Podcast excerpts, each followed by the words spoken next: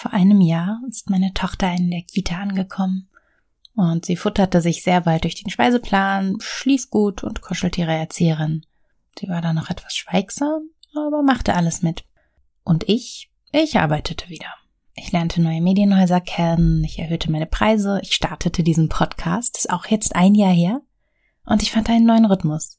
In der neuen Folge Rush Hour erzähle ich, wie es mir in diesem Jahr erging, was ich über unsere Gesellschaft und mich selbst darin gelernt habe, wie ich mich selbst in die Erschöpfung trieb und wie ich inzwischen arbeite, um besser zu leben.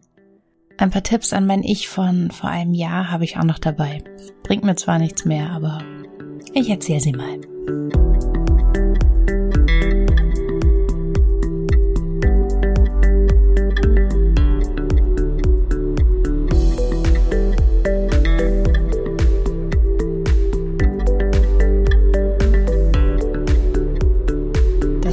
Als Kita-Eltern ist anders strukturiert als als Selbstständige ohne Kind. Das klingt einfach und logisch, ist aber doch ganz anders, als ich gedacht hatte. Ich hatte erwartet, ich würde mich einschränken müssen oder dass ich weniger machen würde. Aber Kita-Tage haben eigentlich eine sehr klare Struktur. Und dass mir das was bringt, ist eigentlich erstaunlich, weil strukturiert war ich vorher auch schon, aber nicht so effizient und nicht so entspannt, wie ich eigentlich damals gedacht hatte. Momentan läuft es bei uns so. Morgens bringt mein Freund unsere Tochter in die Kita und am Nachmittag hole ich sie wieder ab. Die Stunden am Nachmittag verbringen wir überwiegend als Familie, meist auch mit Menschen aus der Nachbarschaft. Das ist ganz schön. Das geht so, weil wir überwiegend zu Hause arbeiten, also haben wir keine Pendelzeit. Anfangs in den Wochen der Eingewöhnung und danach, da waren die Tage durchaus verkürzt, aber je weiter das Kita-Jahr voranschritt, desto länger blieb unsere Tochter dort. Und natürlich hatten auch wir zeitliche Beschränkungen durch die Folgen der Corona-Pandemie.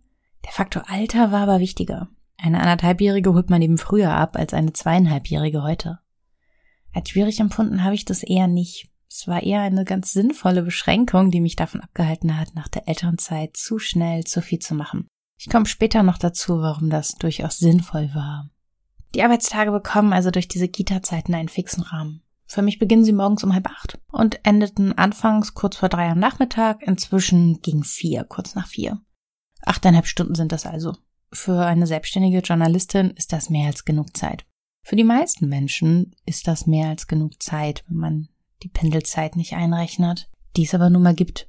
Probleme für die Arbeit entstanden eher in meinem Kopf.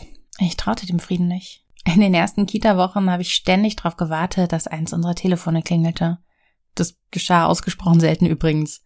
Aber in mir hat diese innere Aufregung einiges angerichtet.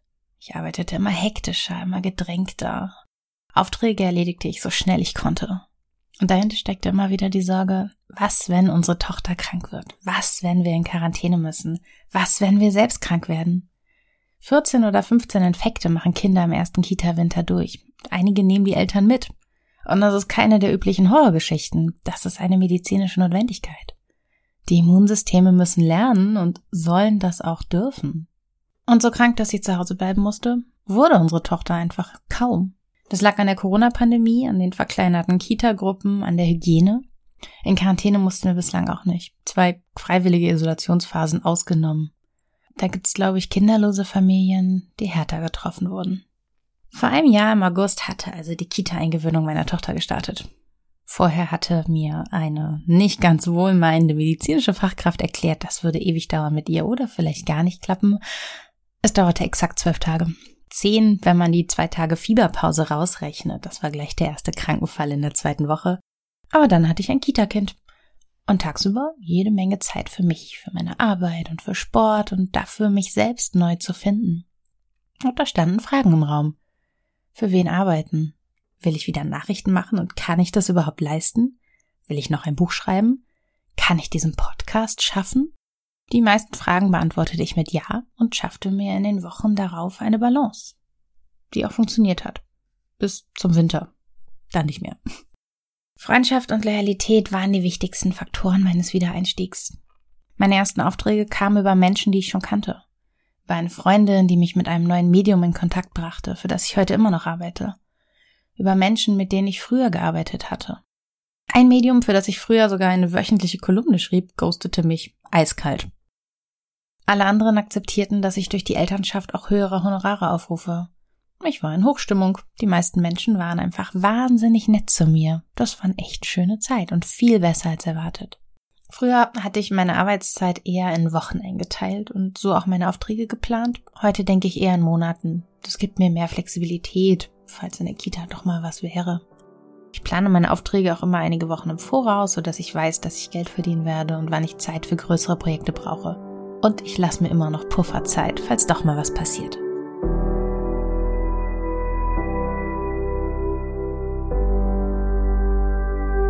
Es gab also klare Strukturen, die uns die Arbeit und Zusammenarbeit zu Hause erleichtert haben.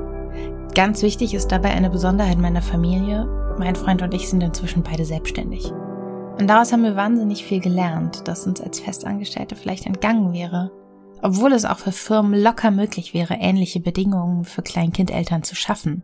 Wir reden hier von einem Winter. Das ist nicht so viel. Stattdessen spricht man dann oft von angeblichen Sonderregelungen, die Eltern ständig bräuchten. Das ist erstaunlich, wenn man bedenkt, dass etwa 80 Prozent der Frauen in ihrem Leben mindestens ein Kind bekommen. Die Tendenz fällt, das stimmt, bislang allerdings sehr langsam. Eltern sind kein Sonderfall, Eltern sind viele. Das Institut für Arbeitsmarkt und Berufsforschung hat gerade berichtet, dass viele Eltern während der Corona-Pandemie nachts arbeiten mussten. Und das ist ganz sicher keine arbeitsfreundliche Lösung für das Problem der Betreuung. Das ist reine Schikane. Also der Normalfall ist die Flexibilität meiner Familie nicht, das ist mir bewusst. Wir kommen beide aus der Medienbranche, da gehen normale Arbeitstage mindestens bis 18 oder 19 Uhr oder länger. Und dazu kommen Fahrzeiten. So geht's vielen Familien in vielen Branchen. Und trotzdem wäre da einfach viel mehr möglich, um den Alltag zu erleichtern und um die Arbeit zu unterstützen, sodass sie besser läuft. Wer aber sein Kind gegen 16 Uhr aus der Kita holt, der hat danach in der Regel noch mehrere Stunden allein zu bestreiten, weil Partner oder Partnerin eben noch in der Firma sind. Und das kann ganz schön sein, das kann aber auch zehren. Das summiert sich sehr schnell auf 10, 15 Arbeitsstunden in der Woche. Zwei, drei Stunden mal fünf, das ist ganz schön viel unbezahlte Arbeit. Und das ist eines der größten Gerechtigkeitsprobleme in Familien. Einer Person, oft genug der Frau, wird unterstellt, sie könne und müsse das eben leisten. Aber diese Nachmittage sind lang und sie kosten etwas sehr Wertvolles. Die Denkzeit. Diese fehlende Zeit fehlt der Karriere, sie fehlt der Persönlichkeitsentwicklung, der inneren Ruhe und sie fehlt der Gesundheit. Ungerechte Verteilung von Familienlasten und Alleinzeit, selbst wenn sie gefühlt freiwillig entsteht, ist eine ungerechte Verteilung von Leben. So werden Frauen zu den Verschleißteilen unserer Gesellschaft. Als mein Freund noch angestellt war, fehlte mir diese freie Denkzeit am späten Nachmittag oft. Also immer. Immer eigentlich. Und vor meiner Tochter hatte ich nachmittags gelesen, ich hatte Inspiration und Ideen gesammelt. Manchmal hatte ich auch noch eine dritte Schreibzeit eingeschoben, wenn die Ideen unbedingt raus mussten. Als Kita-Mutter schreibe ich in den Morgenstunden und manchmal mittags nochmal, genau wie früher. Das hat jetzt an der Produktivität erstaunlicherweise gar nicht so viel verändert, wohl aber an der Kreativität. Mir fehlte die Zeit, um mir die Welt anzuschauen. Und das kostet Ideen. Und so stieg mein Stresslevel. Mit dem Jahreswechsel machte sich mein Freund dann auch selbstständig. Da wurden die Nachmittage leichter. Nur die Zeit zum freien Denken, die nahm ich mir immer noch nicht. Ich war schon viel zu tief drin in so einem Gefühl von schneller, mehr, enger. Und trotz klarer Regeln wurde ich nervöser. Das war eine Zeit, in der ich mich für ziemlich unverwundbar gehalten habe. In der Kita lief's großartig. Bis zum zweiten Lockdown im Dezember lief ich dreimal in der Woche Runden im Park, immer mehr, immer schneller. Und seit Januar hatte ich sogar ein Mittel gegen meine Schlafstörung gefunden. Ich war also gesund, zufrieden und stark und nervös. Und das Laufen stellte ich bald ein, weil ich die Notbetreuung nicht für Sport nutzen wollte. Abends war ich zu müde dafür. Als Autorin wurde ich gefragter, ich arbeitete mehr, ich aß mehr Zucker, als ich überhaupt mag. Ich trank jeden Abend Wein, mein Antrieb stieg und alles war auf Verschleiß ausgelegt. Und meine Zündschnur wurde kürzer. Und über die Wochen und Monate hinweg begann ich mich zu schinden. Und so entstanden dann natürlich auch Freiräume, klar. Die habe ich dann brav mit noch mehr Arbeit gefüllt. Im März, April und Mai dieses Jahres habe ich so viel und so schnell gearbeitet, dass ich abends manchmal zitternd auf dem Sofa saß und gewartet habe, bis der Abend endlich rum war. Ich war nicht ausgebrannt, aber ich war schon ziemlich arg angekokelt. So kann man weder gut arbeiten noch leben. Im April habe ich mit Pilates angefangen, mindestens dreimal in der Woche für eine Stunde, meistens öfter. Das hat geholfen, weil es mich gezwungen hat, etwas anderem als Arbeit Priorität zu geben. Also mir selbst. Und ab Mitte Mai habe ich ganz langsam das Arbeitspensum runtergefahren. Es gab auch keinen magischen Moment. Ich lebte wie eine Festangestellte mit einer ganz üblen Chefin, aber diese Chefin war ich selbst. Und ich habe Besserung gelobt. Ich plante anders. Ich sagte Nein zu Dingen, die mich überfordern würden und Ja zu mir selbst, zu meiner Gesundheit, zu meiner Kreativität und zu meiner Lebensfreude. Und es hat natürlich Konsequenzen. Keine finanziellen. Es ist erstaunlich, aber finanziell hat sich gar nichts für mich geändert. Ich habe anders gearbeitet, aber nicht grundsätzlich weniger. Und da sind sicherlich einige Dinge, die geringer bezahlt waren, weggebrochen, was aber sofort Räume geschaffen hat für Dinge, die besser bezahlt waren. Es ist besser, mein Energielevel ist höher, es macht alles ein bisschen mehr Spaß und ich habe wieder Ideen. Aber so ein Rhythmus funktioniert auch nicht für jedes Medium. Ein weiteres Nachrichtenhaus ghostete mich, nachdem ich zweimal Anfragen für sehr kurzfristige, aufwendige Stücke abgelehnt hatte. Und das ist schade, weil ich mit diesen Menschen wahnsinnig gern gearbeitet habe. Es ist aber auch richtig. Ich hatte mehrmals am Wochenende für sie gearbeitet, mit allen Sorgen, die dazugehören. Und ein Familienwochenende ist einfach nicht schön, wenn ein Elternteil immer diese nagende Frage im Kopf hat, schaffe ich das? Ohne Kind wäre mir das egal gewesen. Ich arbeite ja grundsätzlich total gern. Aber mit Kind ist es schlicht unangenehm. Früher war ich die Person für Dinge, die dringend sind und die sehr gut werden müssen. Und ein bisschen bin ich das immer noch. Aber das heißt nicht, dass ich alles zusage, was grundsätzlich möglich ist. Früher war schaffe ich das eine zentrale Frage für mich. Heute ist will ich das auch genauso wichtig. Es geht also insgesamt bei dieser Zusammenarbeit hier nicht darum, dass wir uns als Paar und Eltern gegenseitig Arbeitszeit verschaffen. Natürlich tun wir das, wenn es notwendig ist. Wir tun es die ganze Zeit. Wenn ich eine Ärztin interviewe, die tagsüber ihre Patientinnen und Patienten versorgt und deshalb erst um 17 Uhr Zeit hat, dann mache ich das gern zu dieser Zeit. Aber Termine mit Menschen, die ganz objektiv betrachtet auch früher am Tag Zeit für mich rausschlagen könnten, die mache ich nicht am Nachmittag. Ich habe keinen Grund. Wer uns als Familie nicht den Respekt entgegenbringt, in diesem sehr langen Zeitfenster von morgens bis nachmittags einen Termin zu ermöglichen, der zeigt sich nicht gerade als guter Geschäftspartner. Und dann geht's halt nicht. Für uns als Familie geht's darum, Dinge möglich zu machen, die sinnvoll sind und selber zu entscheiden, was das sein soll.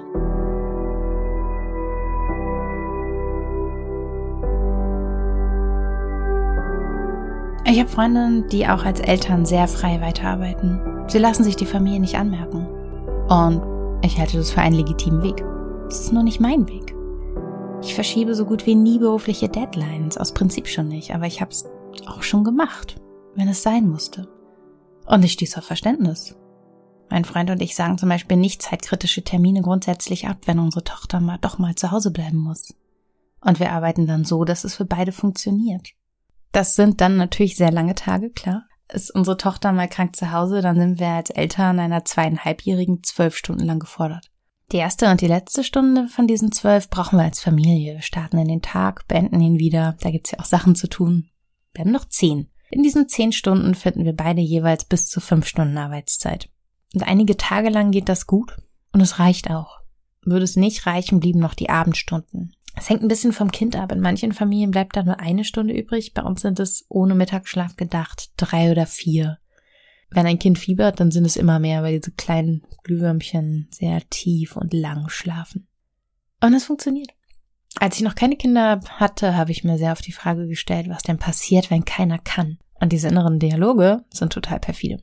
Jede Lösung wird abgelehnt. Ich sage einen Termin ab. Aber was, wenn das nicht geht? Mein Freund arbeitet später am Tag. Aber was, wenn das ja auch nicht geht? Und die Nachbarinnen und Nachbarn, die Freunde, die Großeltern, was, wenn nichts davon geht? Was machen wir dann? Diese Fragen sind total dämlich, weil sie jede Lösungsstrategie grundsätzlich ablehnen. Natürlich kommt man dann zu keiner. Aber es kommt in dieser Form einfach nicht vor. Als Erwachsene sind wir ja Menschen, die Probleme lösen können. Mein ganzes Leben besteht daraus, Probleme zu lösen. Und entsprechend gut darin bin ich auch meine eigenen Probleme zu lösen. Und wenn keiner kann, dann müssen wir es irgendwie möglich machen. Als ich noch Praktikantin bei der Lokalzeitung war, habe ich diese Frage auch einmal gestellt. Was machen wir denn, wenn alles schief geht? Und der Redakteur sagte damals zu mir, also ist ganz egal, was passiert. Am nächsten Tag erscheint immer eine Zeitung. Und diese Sätze leiten mich bis heute durchs Leben. Es geht immer weiter. Das keiner kann Szenario tritt nicht ein, weil wir eben doch können. Wir können Dinge möglich machen. Weil am Ende des Tages unsere Tochter ja auch wichtiger ist. Sie ist ein Mitglied unserer Familie, ein Mitglied unseres Teams. Wir betreuen sie nicht, wir leben gemeinsam mit ihr unser Leben. Aber klar, in diesem Notfallmodus ohne Kita können wir nicht mehr als einige Tage fahren. Das hat auch der Lockdown in vielen anderen Familien gezeigt, die keine Notbetreuung hatten. Es wird zu anstrengend und es geht viel zu viel Persönliches verloren. Deshalb darf so eine Kita-Schließung auch einfach nie wieder vorkommen. Es war ein Fehler. Gleichzeitig sehen wir, dass wir, wenn wir Krankheitstage, ein paar, nicht ein ganzer Monat, wenn wir die zusammen organisieren, dann können wir beide fast alles schaffen, was wir uns vorgenommen hatten.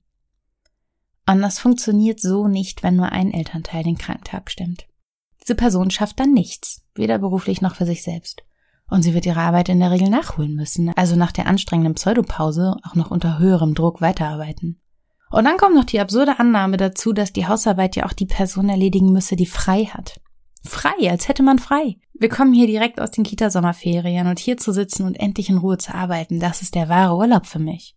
Aber wie viele Frauen denken genauso von sich selbst? Dass sie ja nicht in der Firma waren, also für alle Hausarbeit zuständig sind. Über Generationen hinweg wurde so ein Bild geschaffen, das in die Unfreiheit geführt hat. Die ungerechte Verteilung von Familienlast führt in eine Unfreiheit des Denkens und des Handelns.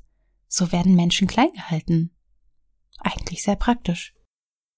Und das ist wohl das Wichtigste, das ich aus unserer Doppelselbstständigkeit als Eltern eines Kita-Kindes gelernt habe. Gerechtigkeit erfordert Flexibilität. Und als Selbstständige können wir uns diese Flexibilität selbst ermöglichen. Und Firmen werden da nachziehen müssen. Die Flexibilität kostet ja gar keine Produktivität, sie kostet keine Leistung, aber sie wird ein sehr bedeutsamer Faktor sein, wenn es darum geht, Fachkräfte anzuwerben und über Jahre zu halten.